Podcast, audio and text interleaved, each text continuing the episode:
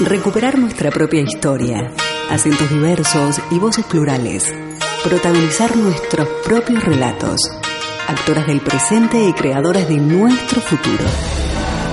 Desde este momento, Emakumeak Ekinsan, Mujeres en Acción, programa de radio desarrollado por las participantes de los talleres de feminismo, comunicación desde una perspectiva de género y locución radial, impartidos por la Asociación Camino al Barrio, gracias al apoyo de la Diputación Foral de Vizcaya y la obra social BBK.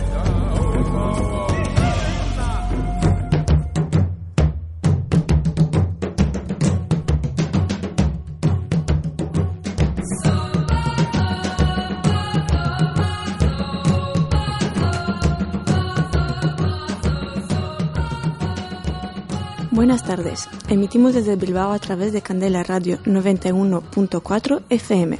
Nos puedes encontrar en Facebook como Candela Radio Bilbao y si quieres volver a escuchar este programa u otros programas de Candela Radio, búscanos en iVoox.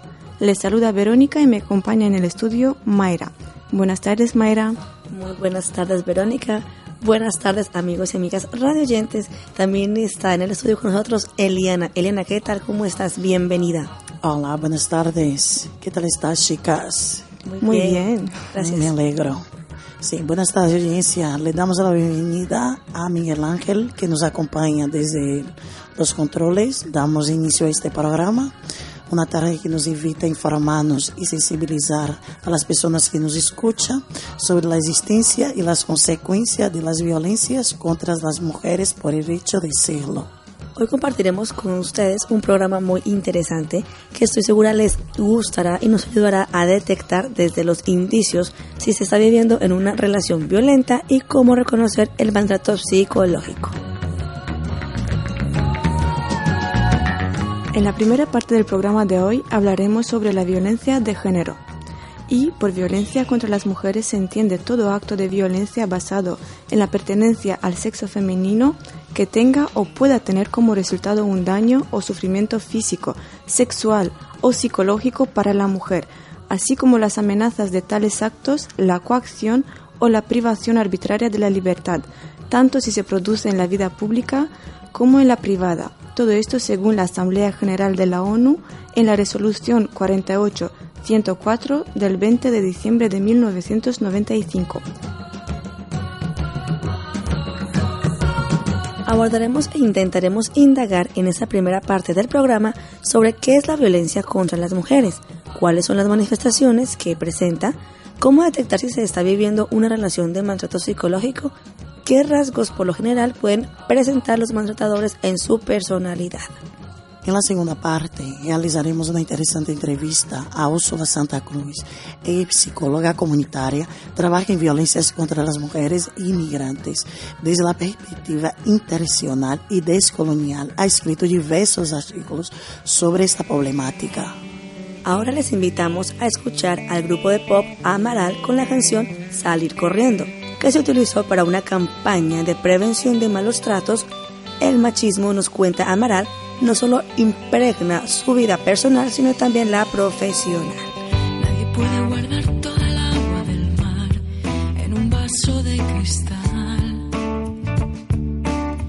¿Cuántas gotas tienes que dejar caer hasta ver la marea crecer? ¿Cuántas veces te he hecho sonreír? Esta no es manera de vivir ¿Cuántas lágrimas puedes guardar en tu vaso de cristal?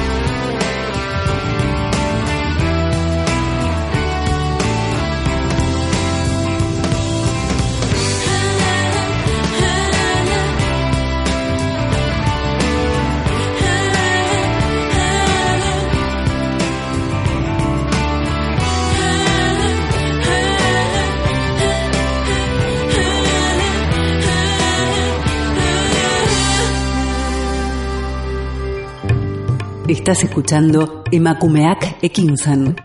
Mujeres en Acción en Candela Radio 91.4 FM y www.candelaradio.fm.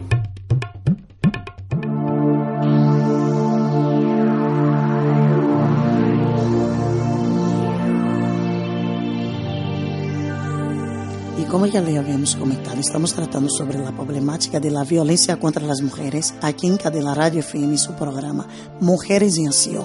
La violencia contra las mujeres es un fe- fenómeno universal y estructural que adopta múltiples manifestaciones. Discriminación, marginación, exclusión. Cualquier mujer, por el solo hecho de serlo y al margen de su credo, origen, edad, educación, trabajo, etc., es susceptible de ser objeto de algún tipo de agresión o discriminación. Por ello, estos actos de violencia contra las mujeres son calificados como violencia de género. Las formas de violencia son violencia física desde las agresiones a la muerte o psicológica, violencia sexual desde el acoso hasta la mutilación genital, violencia moral, violencia económica, discriminación social, educativa o laboral, abusos, tratos degradantes o inseguros, imposición de costumbres.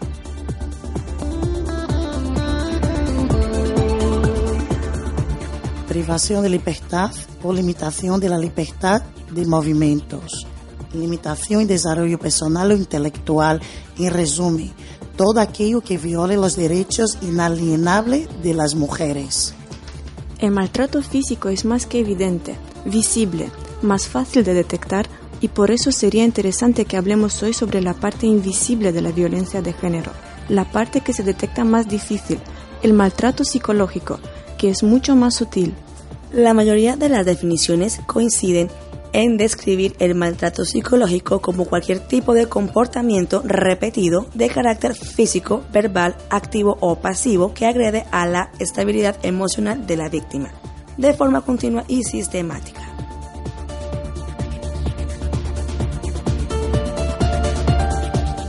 El objetivo de, dicho comportamiento es hacer sufrir la víctima mediante la intimidación, culpabilización o desvalorización, aprovechando el amor o el cariño que ésta siente hacia su agresor. Este tipo de maltrato es más difícil de identificar y evaluar, por lo que la gravedad se estima según su frecuencia e impacto psicológico que ocasiona en la víctima.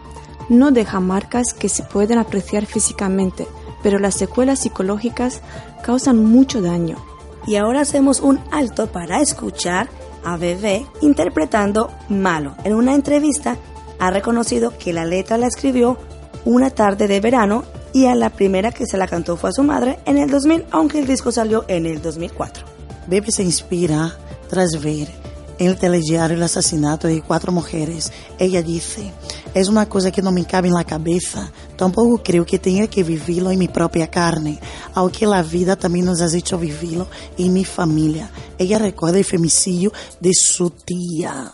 Apareciste una noche fría, con olor a tabaco sucio y a ginebra. El miedo ya me recorría mientras cruzaba los deditos tras la puerta. Carita de niño guapo se la ha ido comiendo el tiempo por tu vena. Y tu inseguridad machita se refleja cada día en mi lagrimita. Una vez más, no, por favor, que estoy cansada y no puedo con el corazón. Una vez más, no, mi amor, por favor, no grites que los niños duermen. Una vez más, no, por favor, que estoy cansada y no puedo con el corazón. Una vez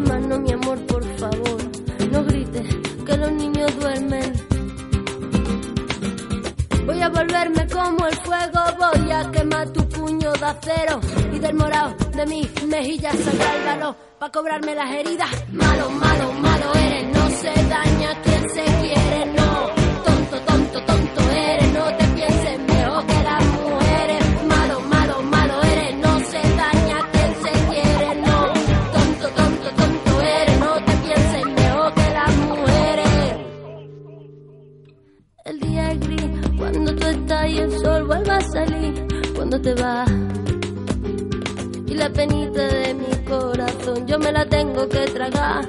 con el fogón. Mi carita de niña linda se ha ido envejeciendo en el silencio. Cada vez que me dices puta, se hace tu cerebro más pequeño. Una vez más, no, por favor, estoy cansada y no puedo con el corazón. Una vez más, no, mi amor, por favor, no grites que los niños duermen. Una vez más, no, por favor, estoy cansada y no puedo vez mi amor, por favor, no grites que los niños duermen. Voy a volverme como el fuego, voy a quemar tu puño de acero y del morado de mis mejillas saldrá el valor para cobrarme las heridas. Malo, malo, malo eres, no se daña quien se quiere, no. Tonto, tonto, tonto eres, no te pienses mejor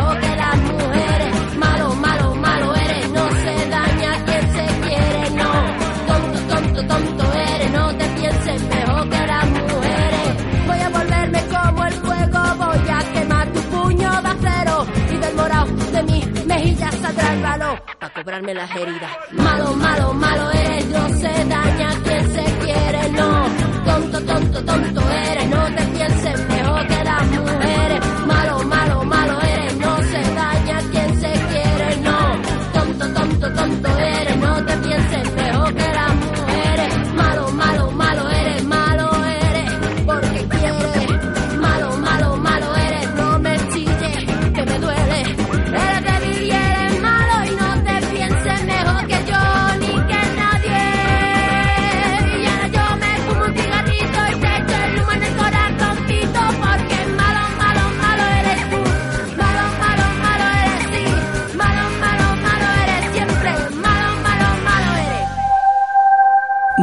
construyendo ciudadanías activas desde una perspectiva de género.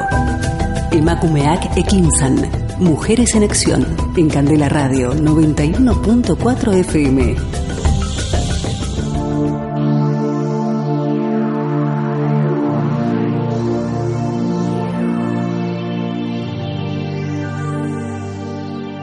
Seguimos en sintonía de Candela Radio 91.4 FM y continuamos hablando sobre la violencia contra las mujeres de manera especial. En este caso estamos profundizando en la violencia psicológica. Físicamente resulta casi imposible determinar si una persona es un maltratador emocional o no. Pero sin embargo hay ciertos rasgos de su personalidad. Estos son los comportamientos y rasgos más evidentes que presentan los maltratadores. Primero, son poco tolerantes. El maltratador emocional, por lo general, es rígido y poco tolerante. Le cuesta trabajo respetar las opiniones y decisiones que puedan tener los demás. Por esta razón, solo reaccionar agresivamente cuando algo no concorda sus expectativas. Por el segundo, son autoritarios e intentan mantener siempre el control pretenden a toda costa que se imponga su voluntad y no ceden espacios a la hora de decretar su criterio. Por su poca tolerancia a que les contradigan, no están abiertos al diálogo y dan por sentado que son los amos absolutos de la razón. Tercera característica, poseen una línea de pensamiento muy radical. Son el tipo de personas que no aceptan los términos medios. Para ello las cosas sencillamente están bien o mal. Esta es la razón por lo que su trato es rígido e intolerable, con las consecuencias que este comportamiento les acarrea a los demás. Cuarto, son muy hábiles en lo que se refiere a la manipulación emocional. Tienden a manipular a sus víctimas a través del chantaje emocional para lograr sus propios propósitos. Para ellos no tienen límites en fingir padecimientos, sentimientos que en realidad no lo tienen y de esa manera obtener lo que desean.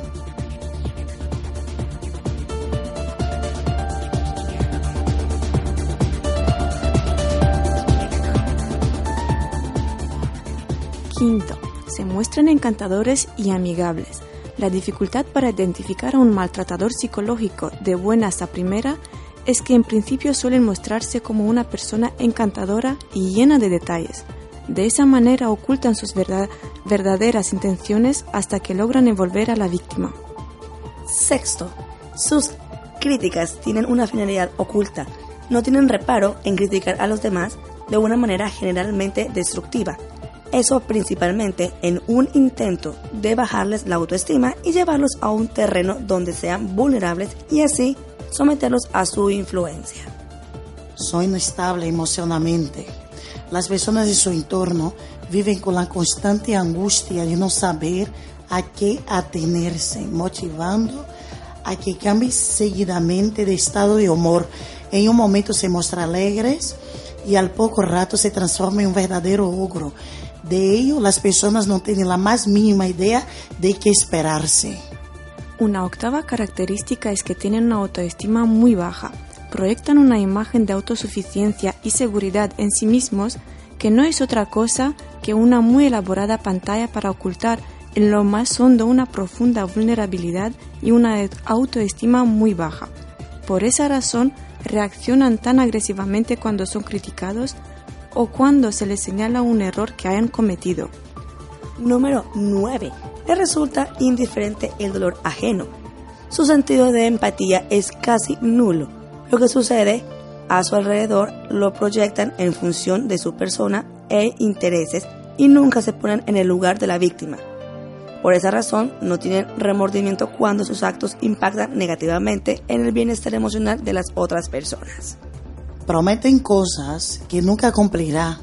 Mentir para este, este tipo de personas es algo muy natural, lo que resulta tan convincente es cuando promete cualquier, cualquier cosa que el fin lograr sus objetivos.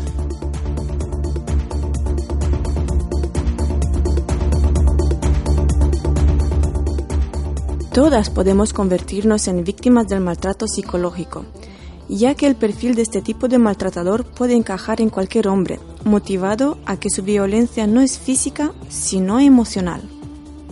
Por sus características, el maltrato psicológico a veces es difícil de detectar, por lo que nos puede envolver en sus redes sin apenas notarlo. ¿Cómo detectar los síntomas y signos de que está sufriendo maltrato psicológico?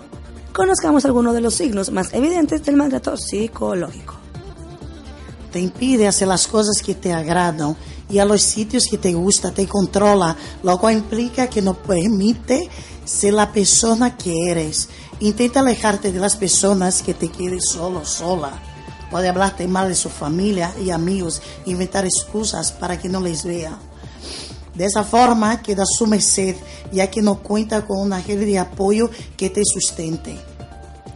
Te critica constantemente, haciéndote notar que eres inferior te juzga por cada cosa que haces y te recuerda continuamente todos tus errores, de manera que termina afectando a tu autoestima. Te culpa de todo lo que sucede, incluso si sus argumentos son completamente irracionales.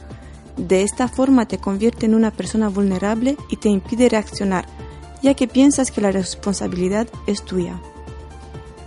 Limita los recursos económicos que tienes a tu disposición, ya sea porque no te permite trabajar o porque gestiona tus ingresos, así se asegura de que te mantengas sumisa.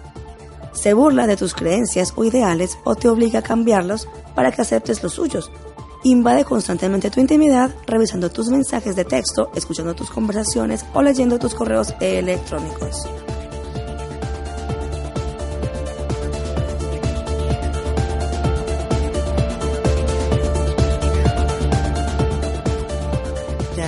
Continuamente ya sea a través del ridículo, el menosprecio, impidiéndote tomar decisiones importantes que siempre ocurre a su cargo, porque no valora tu opinión, se distancia efectivamente, actuando de manera indiferente, ignorando sus necesidades emocionales. Transforma la realidad para intentar confundirte y manipularte. Te oculta a su familia, a la tuya, a las amistades y personas conocidas y te obliga a actuar en público como si no mantuvierais una relación a pesar de que en la intimidad te expresa su compromiso y la relación es estable. Si te encuentras en alguna de estas situaciones, lo primero es reconocerlo, por muy doloroso que sea, y pedir cuanto antes ayuda a la familia y a las amistades y a profesionales. Salir del círculo vicioso del maltrato emocional, superando el malestar emocional que este genera, es posible. Mejora tu autoestima, recupera la confianza en ti, potencia tus tus habilidades de resolución de conflicto, supera las experiencias traumáticas producidas por la violencia psicológica, despojándola de su carga efectiva. Si te encuentras dentro de una relación tóxica o cree que estás sufriendo maltrato psicológico de cualquier tipo, en el pasado pasaste por esta situación, te puede ayudarte a recuperar tu autoestima y tu vida. Y a continuación vamos a escuchar una canción de Los Prisioneros, que es un grupo de rock chileno. Este 2019 se cumplen 29 años desde el lanzamiento de Corazones, el cuarto disco de Los Prisioneros.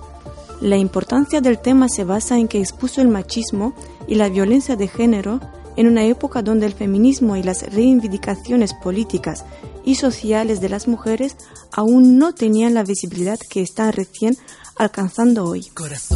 Rojos, corazones fuertes, espaldas débiles de mujer. Mil insultos como mil latigazos, mil latigazos dame de comer. De comer cordura, de comer comida, yo sabré cómo traicionar. Traicionar y jamás pagar. Porque yo soy un hombre y no te puedo mirar.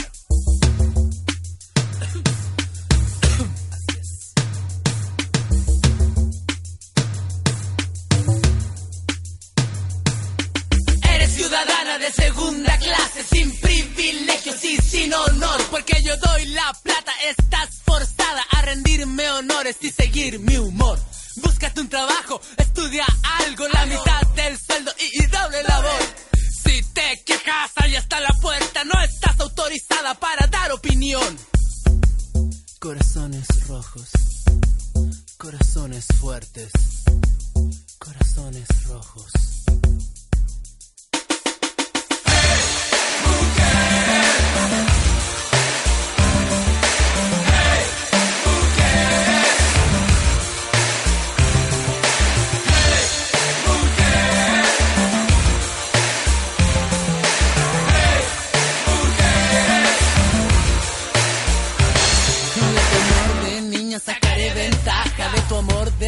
Me reiré. Con tu amor de madre dormiré una siesta y a tu amor de esposa le mentiré. Nosotros inventamos, nosotros compramos, ganamos batallas y también marchamos. Tú lloras de nada y te quejas de todo para cuando a veces nos emborrachamos. Corazones rojos, corazones rojos, corazones fuertes.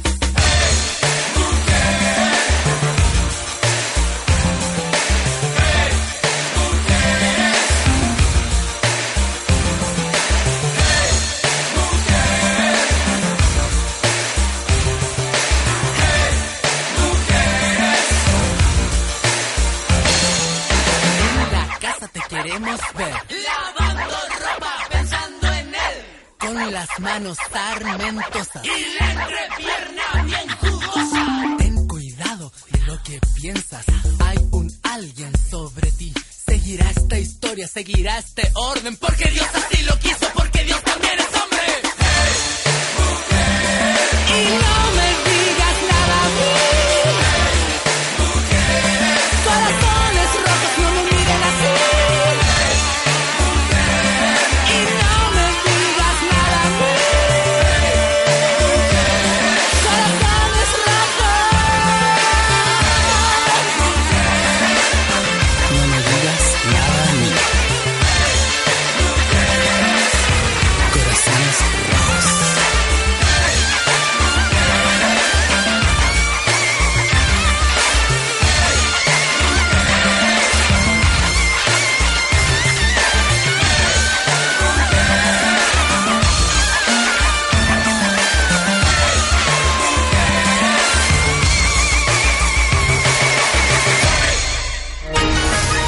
Actoras del presente y creadoras de nuestro futuro. Estás escuchando Emakumeak Ekinsan, Mujeres en Acción.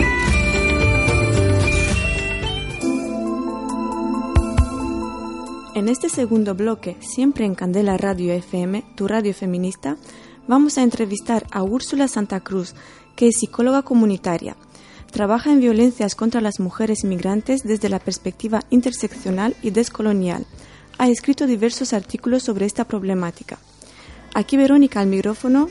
Buenas tardes, Úrsula. Muchas gracias por tu participación en Candela Radio. Eh, hola Verónica, muchas gracias a ustedes por invitarme a participar en, esta, en este programa. Hola Úrsula, soy Mayra, bienvenida. Hola Mayra, muchas gracias. ¿En qué consiste trabajar la psicología desde un ámbito comunitario e interseccional? Eh, mira que justo esa pregunta me la estaba haciendo hoy día, que estaba escribiendo un, un artículo, bueno, un artículo, un tema sobre contexto, la violencia en contextos comunitarios y también pensaba la psicología. Eh, la psicología, digamos, desde un ámbito comunitario, primero que a diferencia de la clínica, ¿no? En que tú tienes eh, una atención directa eh, a, a una persona, en la en la atención, en la psicología comunitaria se trabaja en comunidades, acompañando y favoreciendo eh, procesos de, organización y también de, para poder identificar y transformar eh, realidades que son complejas y difíciles, ¿no?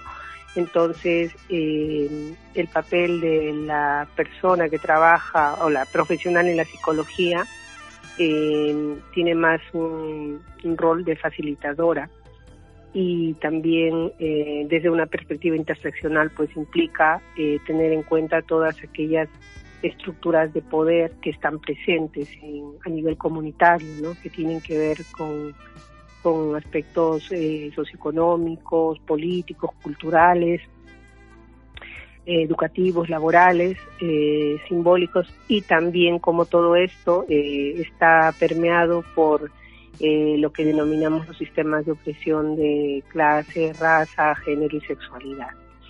Entonces, hablar de, desde esta perspectiva, ¿no? desde una psicología comunitaria e interseccional, implica entender que esas eh, esas comunidades, ¿no? esos eh, espacios de, o ámbitos de, acción, eh, se dan una serie de relaciones, ¿no? de relaciones de poder y que van a eh, operar en, los diferentes grupos, en las diferentes poblaciones de distintas maneras.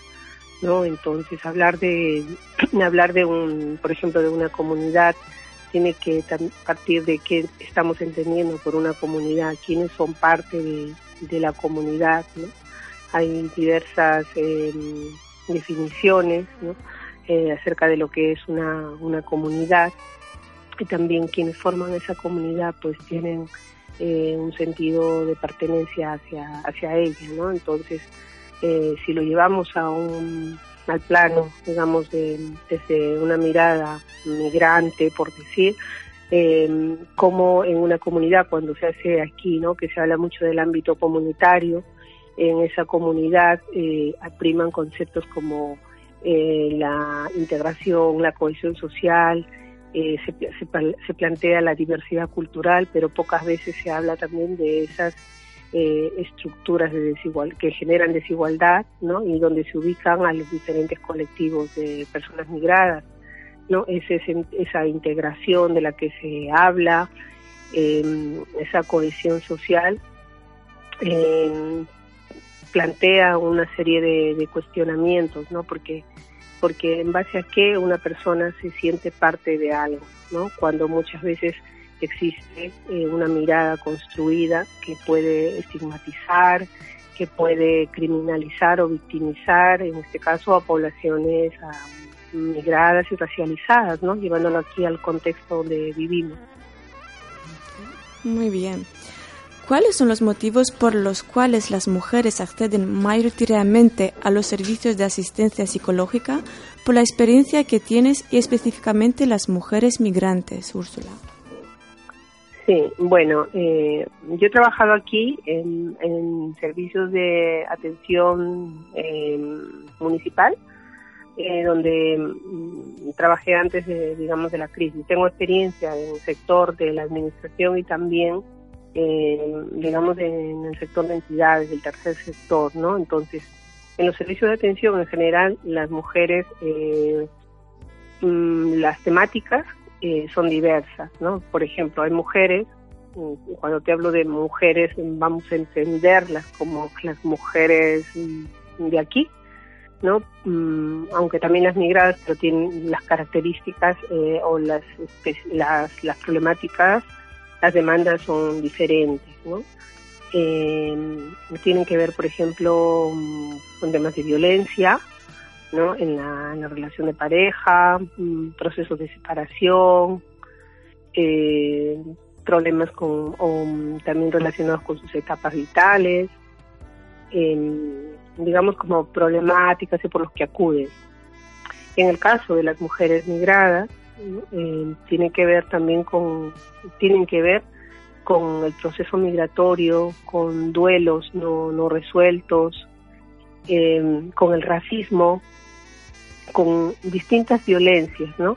Eh, aquí, en, en, España, ¿no? en el Estado español, se presta mucho énfasis a la violencia en la relación de pareja, en el caso de las mujeres migradas. Ahí eh, y, es como que es la, única violencia o la, violencia que casi la mayoría de las mujeres vivieran, ¿no?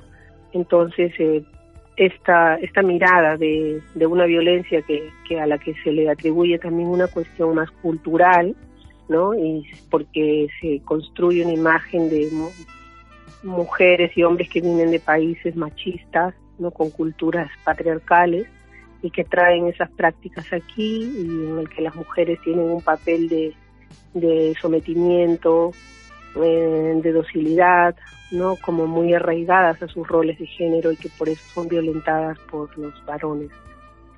Esta lectura que se hace aquí en relación a las violencias de pareja ocultan las violencias, otras violencias que están presentes, ¿no? Como el tema relacionado con, por ejemplo, con el trabajo, la precariedad laboral, la explotación laboral, em, la situación administrativa de las mujeres, a veces la falta de, redes de apoyo, em, mm, diversas situaciones que, que, hacen más difícil las, las violencias. ¿no?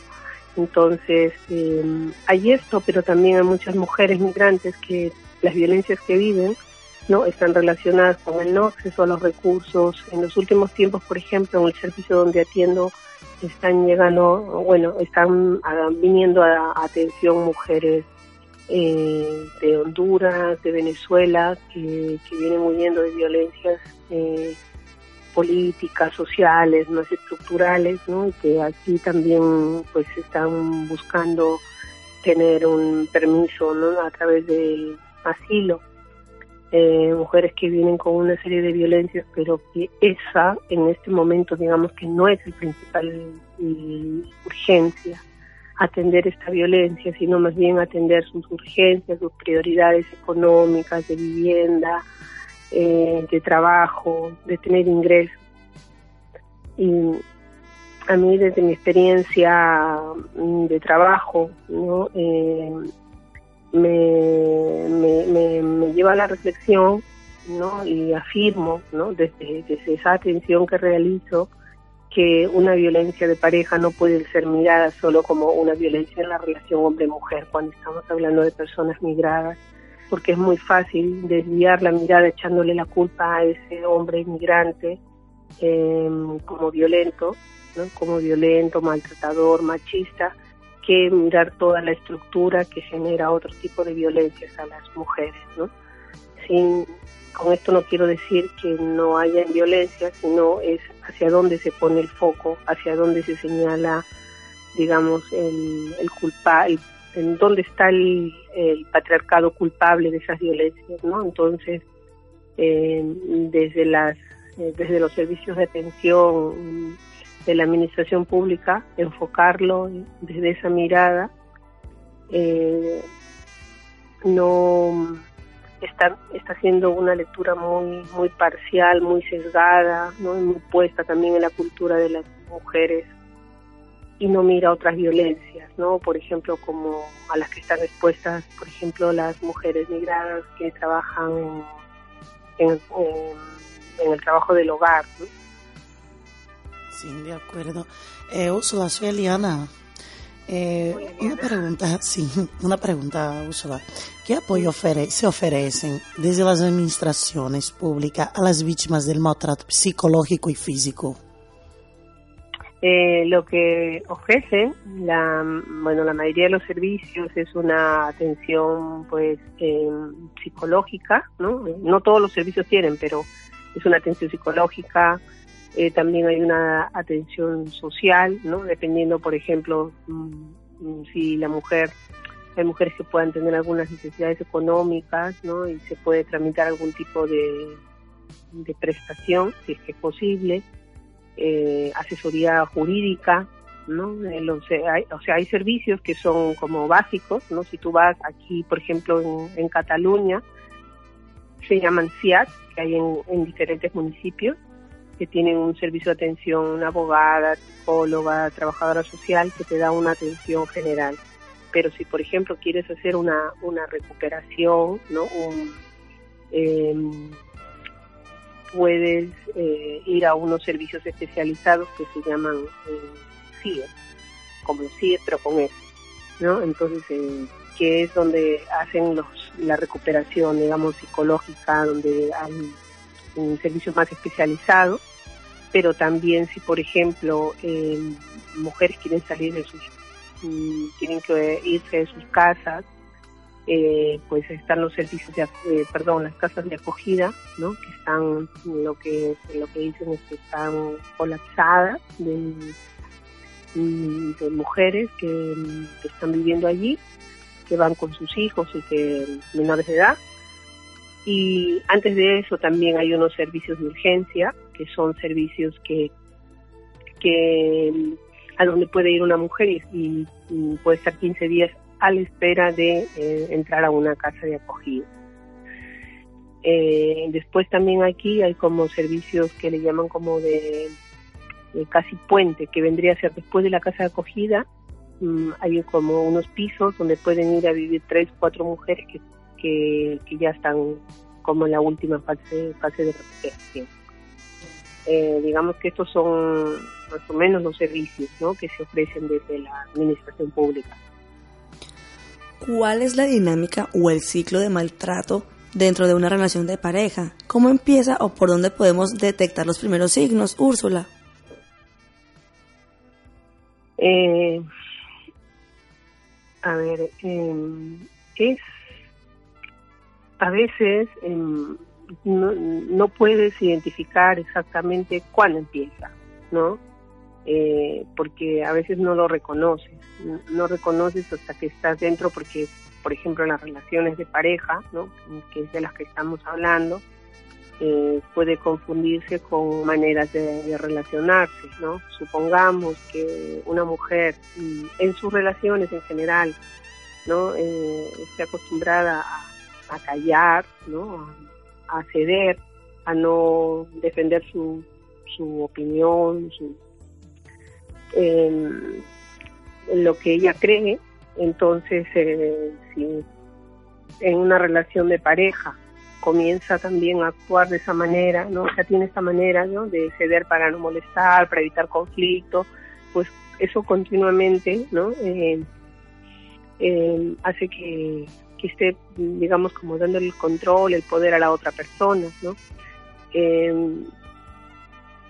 también se puede esconder a través de creer que te quieren porque te celan, o sea, te celan porque te quieren, ¿no? O porque no te pongas esa ropa,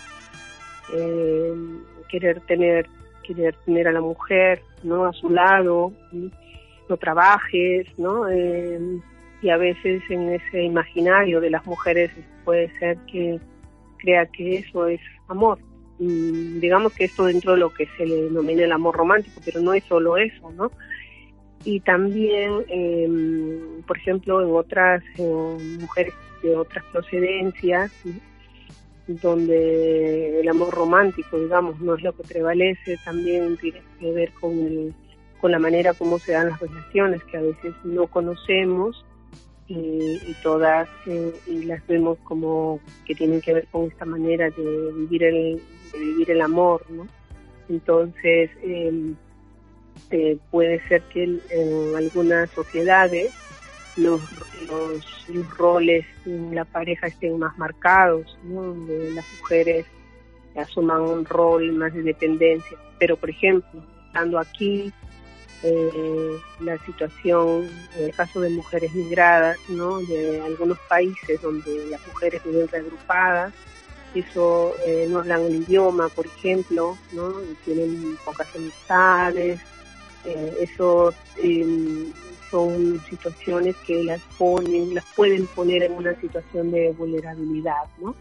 Entonces, a veces no es fácil de reconocer hasta que ha pasado mucho tiempo, ¿no? De poder entender eh, que lo que se está viviendo es una situación de violencia, porque es, como un poco escondida, ¿no? Y cuando te das cuenta, de repente ya, ya no tienes posibilidades de, o sea, una misma, ¿no? Porque ya la relación no, no es de igual a igual, por decir de alguna manera. Em, también eh, eh, esto que, que hay como características, ¿no? Si, que se dicen, ¿no? Por ejemplo, para detectar esta violencia en la relación de pareja. Una cosa es lo físico, ¿no? La violencia física es lo más, eh, lo que se reconoce, incluso también cuando una persona, una mujer va a denunciar, y la violencia psicológica es más difícil, no se puede probar y que muchas veces pues eh, no, no prospera esta, este tipo de denuncia, ¿no? Entonces, pero la violencia psicológica, ¿no? Tiene que ver con, por ejemplo, la indiferencia, lo, que decía hace un momento, el control de, la mujer, ¿no?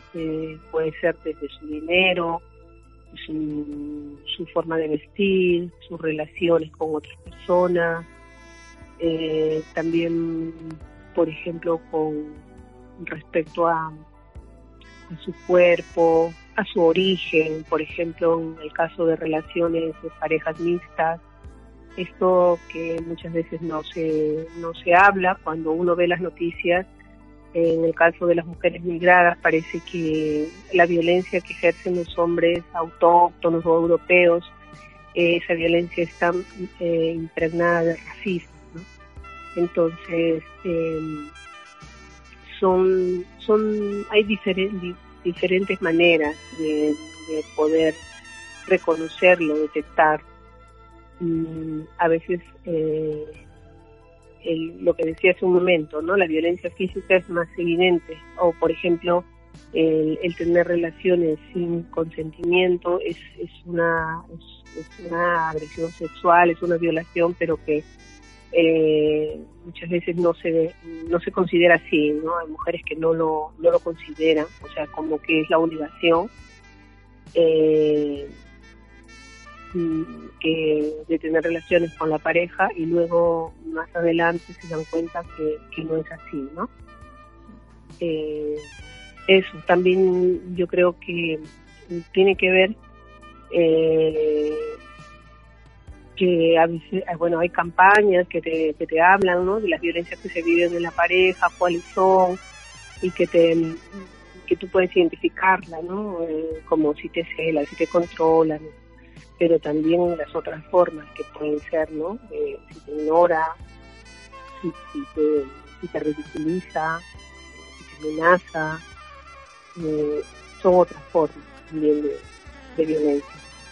Estamos escuchando la voz de nuestra invitada Úrsula Santa Cruz, psicóloga comunitaria. Les invitamos a escuchar el tema musical Amor que Mata en ritmo de bachata. Ellos son el grupo Extra.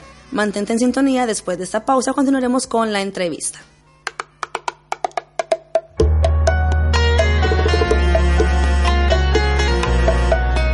Esa es una historia basada en hechos reales. Ni una menos.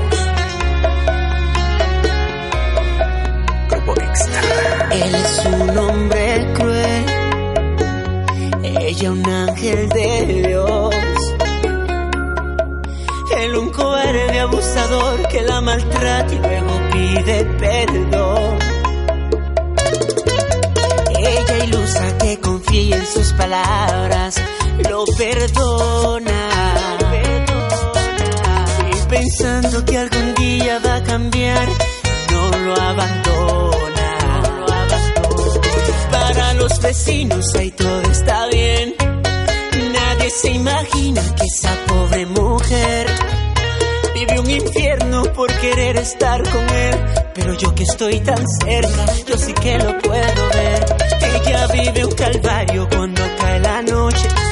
Yo solo escucho gritos, insultos y golpes. Y por las mañanas la veo con moretones se pone lente oscuro para que nadie lo note. Si no la quieres, déjala. Si te maltrata, déjalo. Si eres un abusador que tiene falta de actitud, en vez de matarla a ella, mejor mátate tú. Si no la quieres, déjala.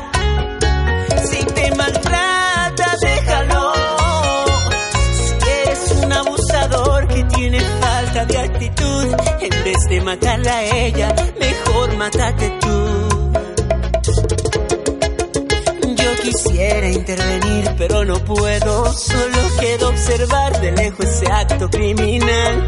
Como ese angelito, esa bestia la lastima.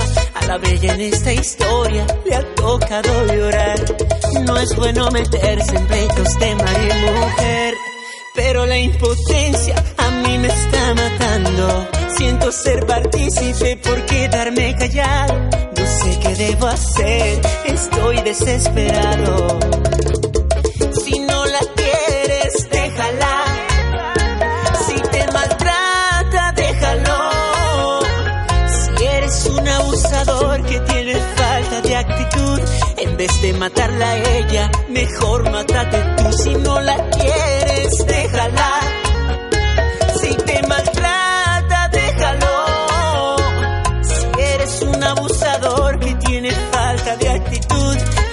de matarla a ella, mejor mátate tú.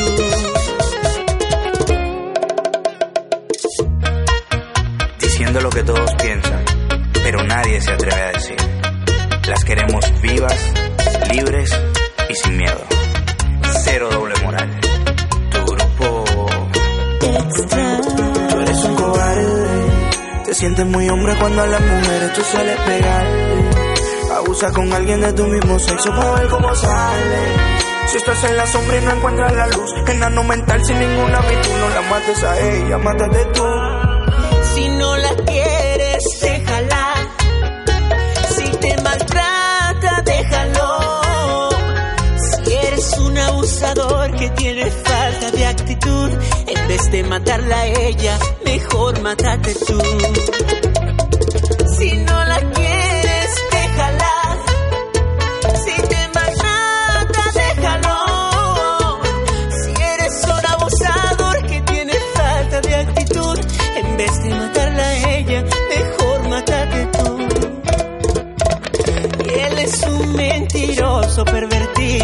Tú. Y desgraciado.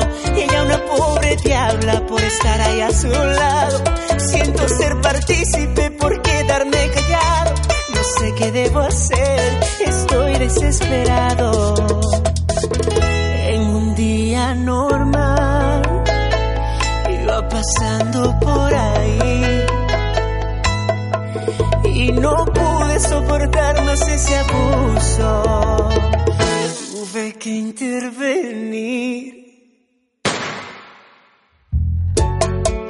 En otras noticias, en un caso de violencia de género, ha sucedido lo insólito. Un vecino, siendo testigo del maltrato que recibía una mujer, decidió intervenir y resultó muerto de un disparo de manos de la propia víctima, quien buscaba defender a su marido, el agresor. La víctima fue identificada como Rico Polanco.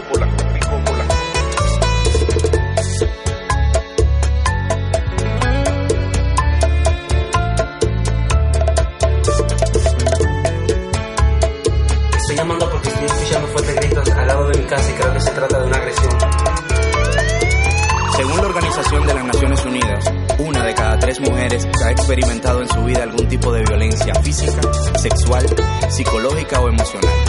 En la mayoría de los casos, por parte de su pareja sentimental. Las queremos vivas, libres y sin miedo. Nosotros como Grupo Extra no queremos incitar ningún tipo de violencia. Es nuestro deber y responsabilidad intervenir, pero de la manera correcta, llamando a las autoridades pertinentes.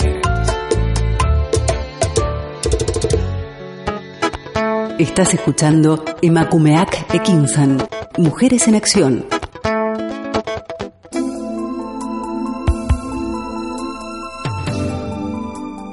Continúas en sintonía de Inmacumeaque Ekinsan, Mujeres en Acción. Hablamos sobre la violencia de género con Úrsula Santa Cruz, psicóloga comunitaria. Úrsula, ¿cómo hacer frente al maltrato psicológico y físico? Mira, es, es, es complejo porque si ya estás, o sea, si estás dentro de una relación, ¿no? De una relación violenta, eh, mm, hay mm, aspectos de, de, de- tu vida, ¿no? De tu vida, de tu identidad, de, lo que de, ti como ser humano, que ya están eh, muy eh, digamos, eh, afectados, ¿no? Entonces, por ejemplo, mm, a veces eh, es difícil cómo hay mujeres que, que sienten que no que no pueden salir, de, o sea, se sienten mm, que no pueden, ¿no? Entonces es, un trabajo largo, ¿eh? O sea, mm, esta parte de trabajar lo psicológico, sobre todo cuando la violencia eh, la violencia ha dañado mucho a la mujer, eh, um, hacer todo ese proceso primero de poder reconocer, hay, también hay mucha mucha rabia, ¿no? De por qué no me di cuenta, por qué no hice esto, hay mucha a veces sensación de, de- de responsabilidad y de em, flagelarse, pero porque como esto no, no, ¿por qué no hice esto antes, no? Digamos esto que estoy diciendo en relación a cuando mm, la violencia ya está, ¿no? Entiendo que la pregunta también podría estar planteada de cómo hacer frente a em, cuando pasa esto, ¿no? O sea, cuando, para darte cuenta, ¿no?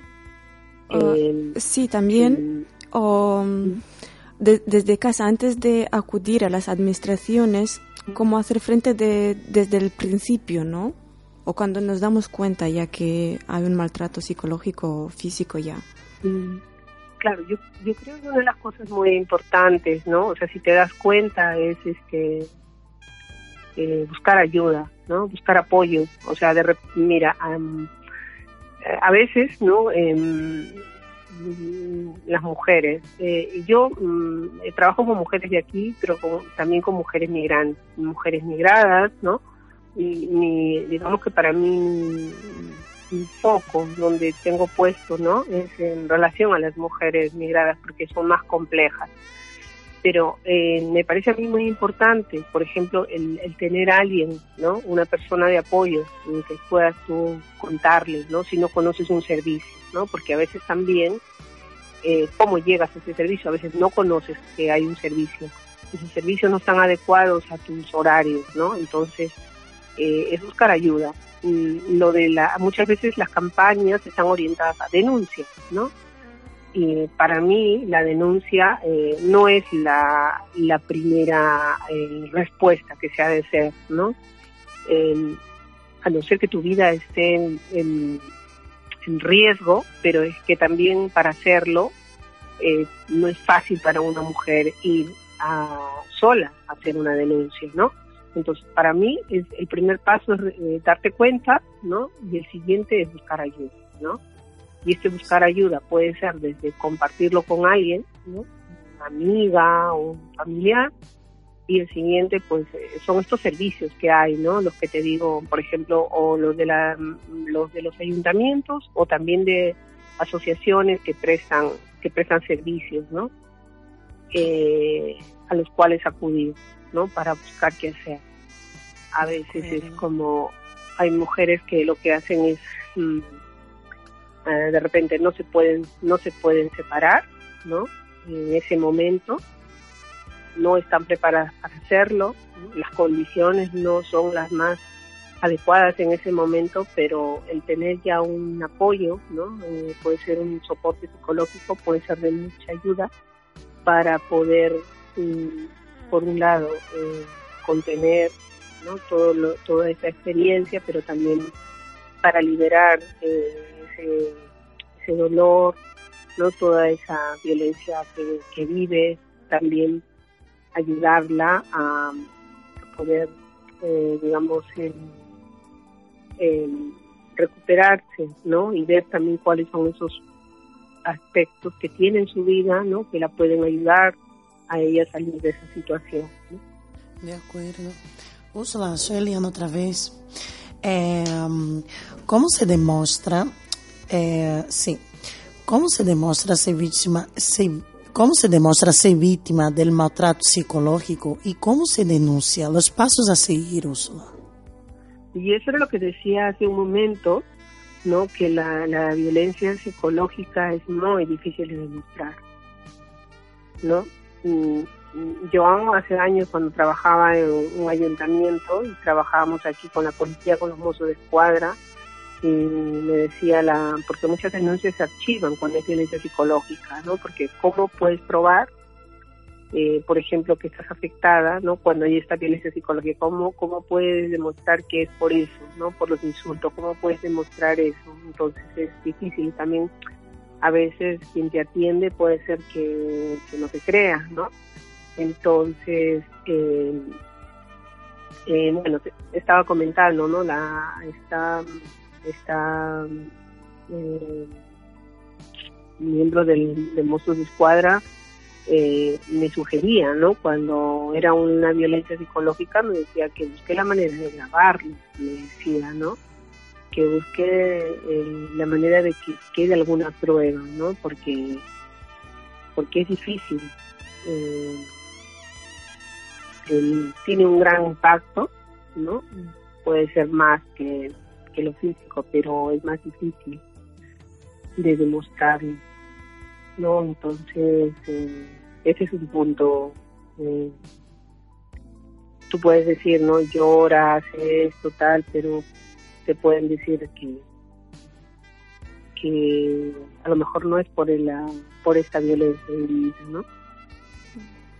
Úrsula, según tengo entendido, hay formas de maltrato psicológico entre los adolescentes también. ¿Cómo se caracteriza esta? ¿Qué diferencia hay?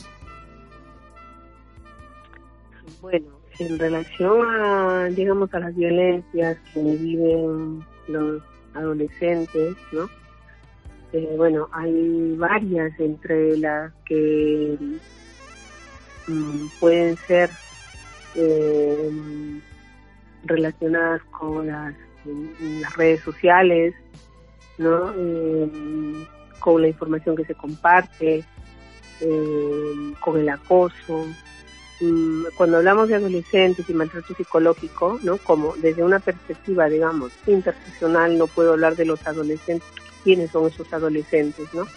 Adolescentes de aquí eh, pueden vivir una determinada violencia. Adolescentes que son nacidos aquí, pero de hijos mm, o de descendientes que padres, abuelos que son de otros países y que no son, que pueden ser afro, afroespañoles o, o hijos de personas migrantes, eh, pueden vivir situaciones de racismo, ¿no?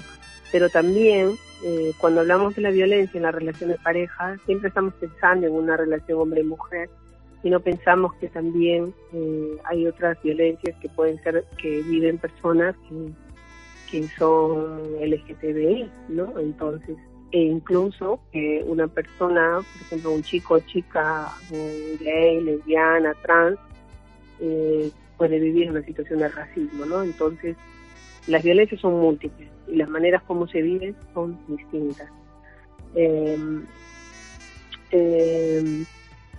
lo que hice hace un momento también, eh, hace, hace algunos años, una, una psicóloga que hizo un estudio en jóvenes eh, comentaba, bueno, explicaba una investigación en la que en la que decía que que la que los jóvenes en el trato que tienen aquí eh, aquí en España la manera como se tratan no eh, eh, esa manera de hablarse utilizando tacos y tal hacía que la violencia eh, que no que no se dieran cuenta hasta qué punto eh, en qué momento digamos eh, que habían pasado el límite y ya era eso violento. Eh, es, es muy, muy amplio no y también bueno las jóvenes si hablamos en relaciones heterosexuales, pues también relacionados con esto, ¿no? Con, control, con los mensajes. También vemos eh, chantaje, todo lo que pasa por las redes sociales, ¿no? Bueno, Úrsula, con la siguiente pregunta ya cerramos la entrevista. Producto de tu experiencia de trabajo con grupos de mujeres en contextos transnacionales, has desarrollado propuestas de carácter psicosocial a través de la escritura autobiográfica y el autocuidado que impartes en Barcelona y otras ciudades. ¿En qué consiste esta propuesta? Sí, eh, bueno, la propuesta de escritura autobiográfica em, em, es utilizar esta, la herramienta de la escritura para, para mm, em, narrar, escribir tu vida, entender, em, por ejemplo, ¿no? Eh, quién soy, quién es la que soy hoy, tiene que ver con toda una serie de experiencias vividas, ¿no? Entonces, yo parto, por ejemplo, de la escritura autobiográfica, que muchas veces em, tenemos relatos mm, como guiones de nuestra propia vida y a veces ah, hay personas que dicen, pues mi vida, por ejemplo, es un drama, y hay cosas que no que una no ve en mi taller de escritura autobiográfica planteamos nuestras vidas desde diferentes dimensiones, ¿no? desde el cuerpo, desde las relaciones, em, desde las relaciones que tienes, ¿no? Cómo te miras, cómo eh, hablas de ti a partir de las relaciones que tienes, relaciones de amigos, relaciones de padres, relaciones de pareja, en el trabajo. ¿no? Cómo tú construyes, sobre qué base construir su relación, ¿no? Para poder entender tu vida desde este lugar, por ejemplo, ¿no? En qué lugar te sitúas y tal. Eh, un tema es, eh, por ejemplo, el, el árbol genealógico, sistema familiar. Allí en este tema hablamos acerca de, para poder entendernos, ¿no? También tenemos que saber de dónde venimos y poder conocer, ¿no? De qué, de qué familias venimos, qué normas, qué valores, eh, en qué contextos nosotras nos hemos criado, ¿no? ¿Qué, patrones podemos estar repitiendo. ¿Qué, eh, de nuestras familias, ¿no? Supongamos violencias o situaciones están por, por sanar. Eh, entonces mirarnos desde ese lugar y luego otro también a, partir de nuestras diferentes etapas de la vida, ¿no? la niñez, la adolescencia, la juventud, la adultez, cuáles son esas experiencias que nos marcan, esas experiencias que, que, eh, puede ser que nos eh, le llamo puntos de inflexión, que, te sitúan, pasa algo deseado por ti, decidido por ti o no, que cambia tu vida. Ya no puedes, digamos, hay un antes y un después, como por ejemplo las migraciones o de repente la, pérdida de alguien, ¿no? Eh, entonces, eh, es esto, ¿no? Mirarlo. Y, y luego, mm, bueno, nuestros cuerpos también, ¿no? ¿Qué pasa por nuestros cuerpos? ¿Cómo los vemos? ¿Cómo los vivimos? La sexualidad, la relación madre-hija. Entonces, a partir de todos estos temas.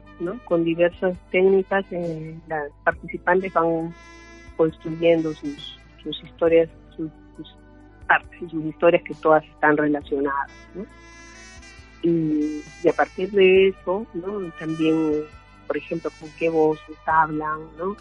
Desde el dolor, desde la rabia, desde la nostalgia, desde el reclamo, Entonces, eh, hablarlo, escribirlo, hablarlo en voz alta y en grupo, no te permite mm, poner tu historia en otra, eh, como mirarlo en otro lugar y también en el contexto, ¿no? Poder entender que nuestras vidas no se pueden entender si no las situamos, ¿no? Dentro de un contexto histórico, social, económico, ¿no? Entonces, porque haber nacido, por ejemplo, en los 80 en un determinado lugar no tiene que ver con haber nacido en los 50, ¿no? En ese mismo lugar. Entonces, eh, todo aquello, ¿no? Eh, que, que, que, influye, ¿no? En, en, lo que en lo que nosotras somos, ¿no? Entonces, este, por ejemplo, el taller de escritura tiene una mirada psicológica, histórica, feminista, política. Y el otro taller que, que es de autocuidado, que mm, está dirigido a personas migradas y racializadas, tiene como objetivo trabajar los malestares, el desarraigo, los dolores, eh, la, desde, desde la, el reconocimiento de nuestras fortalezas, de nuestros saberes, desde nuestros cuerpos, desde lo que traemos y también eh, desde lo colectivo. ¿no? Entonces, eh, estas son dos dos talleres que yo que yo realizo. La escritura hace seis años y el otro, el Munay, hace un año, año y medio más o menos. Bueno, Úrsula, no siendo más, muchas gracias por tu tiempo, por la disponibilidad aquí en Mujeres en Acción y esperamos escucharte en una nueva ocasión. Muchas gracias a ustedes tres por esta esta invitación y esta oportunidad de poder eh, hablar sobre las violencias, reflexionar sobre estos temas que, que son necesarios y que, y que pocas veces también se, se plantean, ¿no? Desde mm, a, veces hablar del tema de las violencias cuesta a la gente.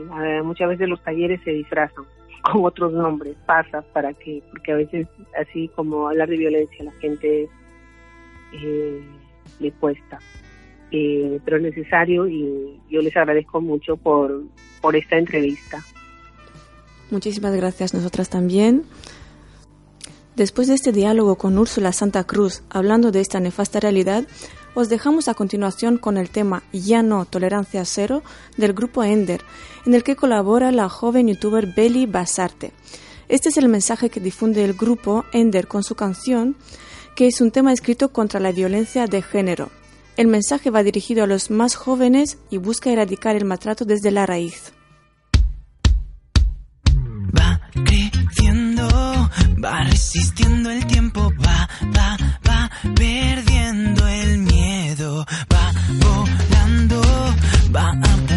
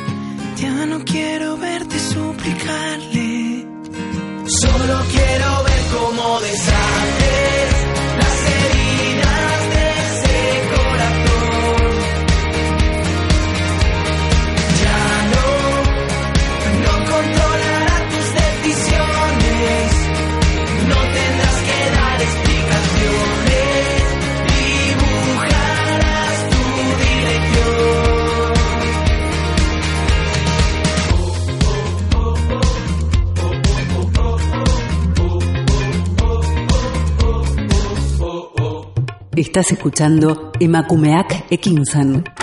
Mujeres en Acción en Candela Radio 91.4 FM y www.candelaradio.fm.